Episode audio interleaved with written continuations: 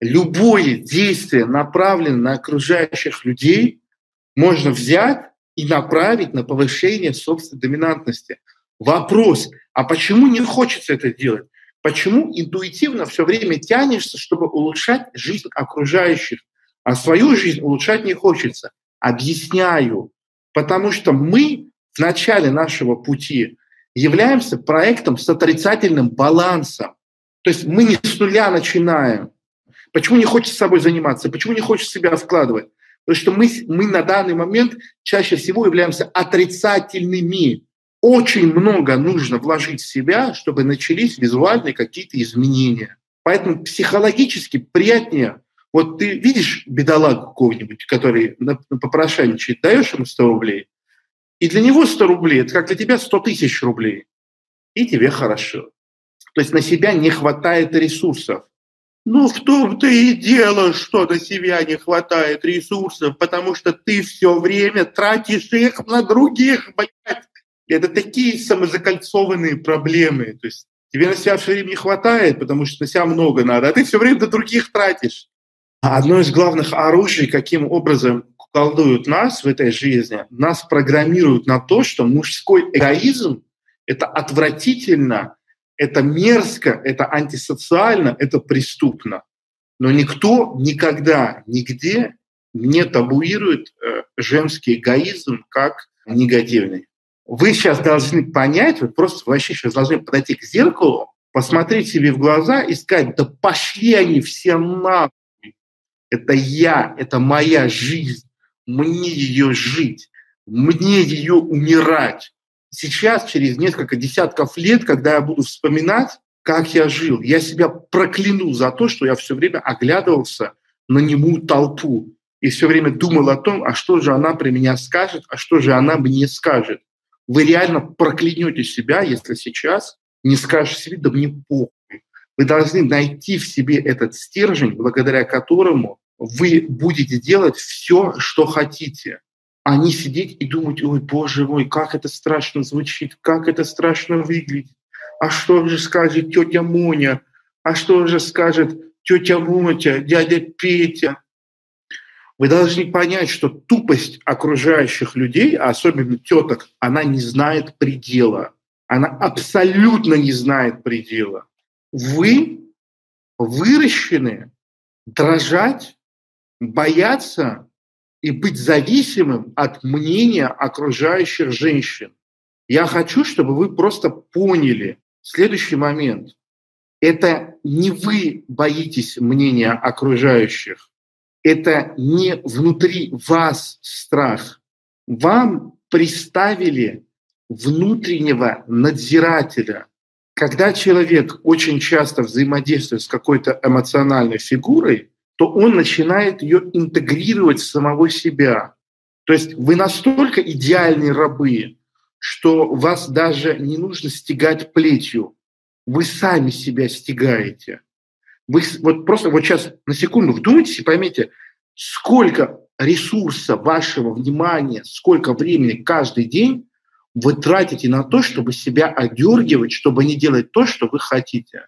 Вы просто себе это представьте.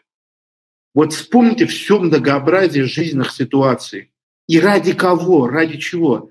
Это иллюзия, которую вам в голову погрузили, что вот они мудрые, что они умные, что они разбираются в жизни, что они знают, что правильно, что неправильно, что хорошо, что плохо. И маленький ребенок, которым вы были, который принял это на веру, он до сих пор живет в вас. Ну, вы поговорите с этим ребенком, вы ему объясните, что, дружок, нас-то наебали жестко и беспощадно. Ты посмотри на этих марамоек, посмотри на этих ебнутых клуш, о чем идет речь. Жизнь одна, и она заканчивается. На нас просто повесили гинзюцу, и мы с этим гинзюцу выросли. Как маленьких слонов привязывают тонусенькой веревочкой к палке, которая к земле прикреплена, и они не могут вырвать эту палку. И когда они вырастают, становятся огромными многотонными тварями, они продолжают не пытаться освободиться от этой веревочки с этой палочкой. Я видел слонов на слоновой ферме, блядь, там их столько, они реально могли просто всех нахуй затоптать, убежать в джунгли. Но они послушно из года в год по-рабски продолжают выполнять приказания за банан, за хлебок воды. И вот эти вот хозяева, вот эти вот надзиратели, вы их интегрировали внутрь себя. Ладно бы, если бы они были снаружи. Не может быть ни, никакой речи ни о какой мужественности там, где есть оглядка на общество, где есть оглядка, тем более на то, что подумают женщины, на то, что кто-то еще подумает, кто-то еще сделает. Этого не может быть. Жизнь мужская, она априори начинается там, э, где есть пространство для того, чтобы сделать так, как я считаю нужным. Делать так, как я считаю нужным. Не так, как за меня решили родители, не так, как за меня решила религия, не так, как за меня решил мой гуру, не так, как за меня решила моя жена, не так, как за меня решили мои друзья, мое государство. А я, я решил. Не кто-то решил, а я решил. Поэтому куколдизм, он всеобъемлющ. Он всеобъемлющ. Это, это страшно, это страшно, когда у тебя нет своего пути, нет своих ориентиров. Ты просто идешь на поводу кому-то другому. Это же не жизнь. А зачем жить вообще, я не понимаю. Чтобы что? Это же чего? Зачем так жить? Это же, это же смысла жизни в этом нет.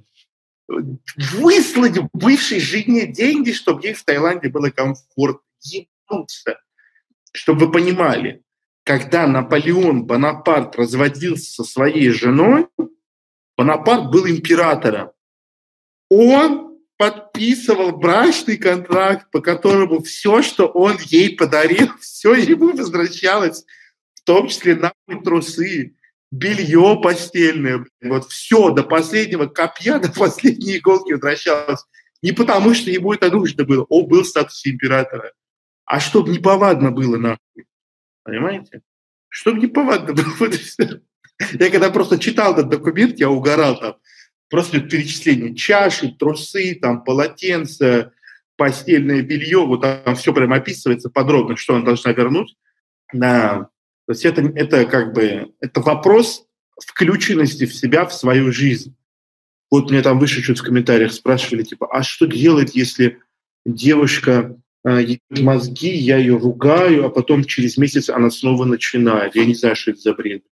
Как на такое реагировать? Ну, это большая тема, но основание здесь, ядро – это гордость. Нужно выработать чувство собственного достоинства, потому что мы его были лишены. Вот когда мы выработаем чувство собственного достоинства, у нас не будет возникать с этим проблем. Это исключительно от этого зависит.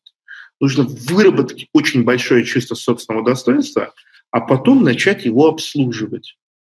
Потому что других вариантов нет. Понятненько, дорогие друзья? А что, в чем неприятно, я не понимаю. Что, что неприятного? Как не быть задратым в ЧСВ? А, очень просто. ЧСВ – это о том, что ты думаешь, какие вокруг всех сосы. А чувство собственного достоинства – это когда ты думаешь о себе, ты сфокусирован на себе. И когда ты плохо живешь, ты думаешь про себя, господи, какой же сос. Вот и все чувство собственного достоинства, гордость – это сфокусированность на себе. А ЧСВ – это про окружающих. Это вот все вокруг плохие, все вокруг, ой, не очень, еще что-то.